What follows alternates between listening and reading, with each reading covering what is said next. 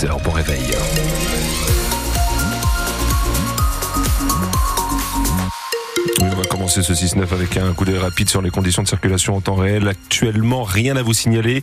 Et c'est tant mieux. S'il y a quoi que ce soit, comme d'habitude, le standard reste ouvert à vos appels. 03 55 89 89. On commence la semaine euh, avec des grisailles, avec euh, des éclaircies, Thomas? Oui, euh, temps gris a priori toute la journée. Quelques pluies éparses cet après-midi qui vont persister jusqu'en début de nuit. Les températures pour ce matin relativement douces, puisqu'on a déjà une dizaine de degrés à Douai, dans la métropole lilloise, Valenciennes également. C'est assez homogène hein, puisque la, la minimale c'est 9 degrés, 9 degrés à, à Maubeuge. Pour les maximales cet après-midi, on ne dépassera pas les 11 degrés. Et dans l'actualité de ce lundi, le maire de Roubaix de retour devant la justice. Guillaume Delbar qui avait été relaxé l'été dernier dans l'affaire Ayer, association subventionnée par la mairie de Roubaix et accusée de prosélytisme religieux cette fois-ci.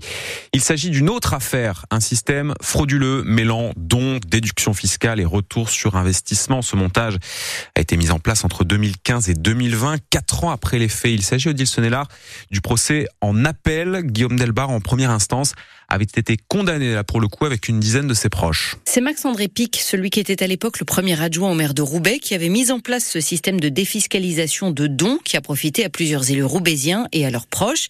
Les donateurs faisaient un don à un micro-parti politique et ils bénéficiaient alors de 66% de réduction d'impôt sur ce don. Le micro-parti transférait ensuite l'argent à une association écran qui reversait 85% du don initial aux donateurs. Ces derniers empochaient donc au final plus d'argent qu'ils n'en en avait déboursé, avec un préjudice total estimé à 200 000 euros pour le fisc. À la barre, Max-André Pic avait reconnu ce montage, mais il avait affirmé qu'il le pensait légal. Le maire de Roubaix, lui, avait assuré au contraire qu'il n'en connaissait pas l'existence et qu'il pensait avoir touché des remboursements de frais professionnels.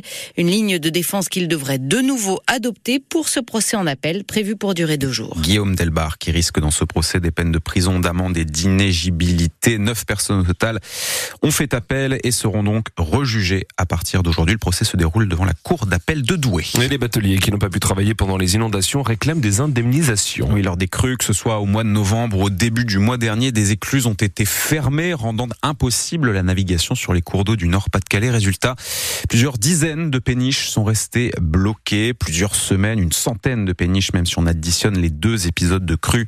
Selon ces bateliers, les pertes ne sont pas prises en charge et l'État ne leur propose pour le moment qu'un crédit de 10 000 euros remboursable. La conseillère régionale écologiste Karima Deli, qui soutient ces bateliers, lance à son tour un appel au gouvernement. Près de Béthune, à Marle-les-Mines, un appel à la grève lancé pour cet après-midi au collège Émile Zola. Des enseignants veulent protester contre la fermeture annoncée d'une classe de sixième à la rentrée des classes. Ils sont soutenus dans leur mouvement par des parents d'élèves et des élus de la commune. Une usine de plus sur le port de Dunkerque et pas des moindres, un site industriel qui s'étendra sur 53 hectares. C'est aujourd'hui que débute la consultation publique à propos du projet porté par les entreprises Orano et XTC, un site qui fournira les matériaux nécessaires à la construction de batteries électriques, fabrication des batteries, mais également le recyclage avec une unité qui sera dédiée aux déchets. Ce chantier titanesque doit débuter à la fin de l'année. Après donc cette enquête publique qui démarre aujourd'hui. Thomas Brion chapeaute le projet pour le groupe français Orano. Il nous en dit plus sur ce site qui, en raison des matériaux qui transiteront sur place, lithium, cobalt ou nickel, sera classé Céveso seuil Le site, ça va ressembler à une surface de 53 hectares, donc assez importante, avec trois usines différentes. On va produire ce qui fait la borne plus des batteries électriques et on va recycler les batteries pour pouvoir réalimenter cette fameuse bande plus de la batterie électrique. Alors les consultations, ça nous permet de comprendre les problématiques des gens localement, comprendre quels vont être leurs enjeux de sécurité éventuellement, et on expliquera les mesures qu'on prend sur des risques de toxicité éventuelle de ces matières, et compte tenu de la valeur de ces matières, on a aussi un intérêt à ce qu'elles ne soient pas disséminées. Ça va être aussi l'occasion de comprendre les problématiques d'accès aux usines, de comprendre les problématiques de recrutement. Et nous, on a l'intérêt, c'est susciter des vocations aussi pour que les gens rentrent dans ces nouveaux métiers de la batterie. Et donc, vraiment, nous les invitons à participer.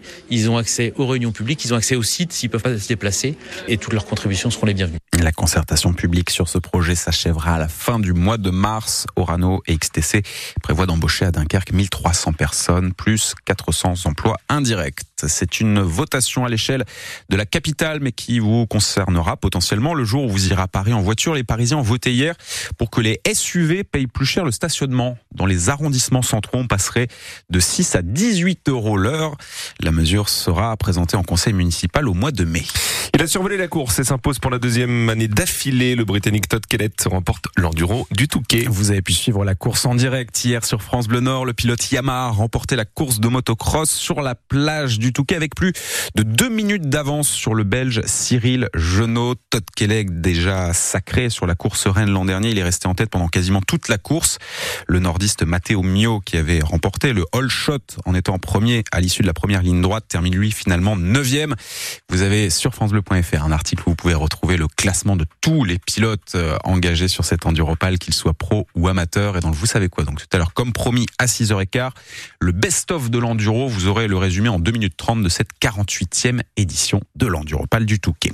En football, du spectacle, là aussi, au stade Pierre-Mauroy, le LOSC hier après-midi a battu Clermont 4-0, 4 buts marqués en première mi-temps avec un doublé de Jonathan David. Cette victoire permet aux Dogs de remonter à la quatrième place du classement de Ligue 1, un point du podium. Hier soir, en clôture de la 20e journée de championnat, Lyon a battu Marseille 1-0. Et puis à moins de six mois désormais des Jeux Olympiques, Teddy Riner a lui remporté hier à Bercy le tournoi de Paris. C'est la huitième fois que le judoka français s'impose sur ce rendez-vous et c'est un record faire de la ville de Lille la capitale de l'humour en France, ou au moins pour quelques jours. C'est l'idée du festival Lillarius qui s'est ouvert ce week-end, toute cette semaine encore, des spectacles, du stand-up. Ça se passe dans plusieurs salles, le Nouveau Siècle, le Théâtre Sébastopol, le Spotlight ou encore le Grand Mix à Tourcoing. Il y a des noms connus à l'affiche et d'autres un peu moins, comme Margot Demeris. Il y a deux ans, cette trentenaire a abandonné son travail à la SNCF pour se lancer dans le stand-up. Elle nous parle de cette scène lilloise. Le stand-up, ça reste encore récent, surtout pour des villes comme Lille. Ça doit faire quelques années vraiment que ça se développe. Et donc, c'est un public qui est, euh, qui est pas encore vraiment habitué au code. Enfin, qui commence à l'être. Hein. Globalement, Lille, c'est quand même vachement bien développé. Quand on va jouer dans d'autres villes, on remarque qu'il y en a certains qui se demandent un petit peu ce qui se passe. Donc, il faut les convaincre. Il y a des villes où ça peut être plus facile. Parce que plus habitué à ces codes. Je pense par exemple à, Bruxelles ou à Montréal, où là, c'est un public euh, beaucoup plus habitué et consommateur de ça. Et Lille, c'est en plein essor. Et il y a une euh, une rumeur qui court qui dirait que plus on va vers le nord, plus les publics sont chaleureux. En allant à Bruxelles, je remarque que cette euh, rumeur euh, est valide maintenant. Est-ce qu'à Lille, le public est plus chaleureux qu'ailleurs? Euh, Je ne sais pas. J'ai pas encore peut-être vu assez de public pour pouvoir le comparer. Une chose est sûre, c'est que c'est un public à l'image des gens du Nord quand même chaleureux et accueillant. Le festival Lilarius qui se tient donc jusqu'à ce donc des spectacles, du stand-up. Il y a aussi aujourd'hui les états généraux de l'humour. Euh, l'objectif, c'est de faire des débats sur la place de l'humour en France, états généraux de l'humour qui vont se tenir en présence de la ministre de la Culture, Rachida Dati.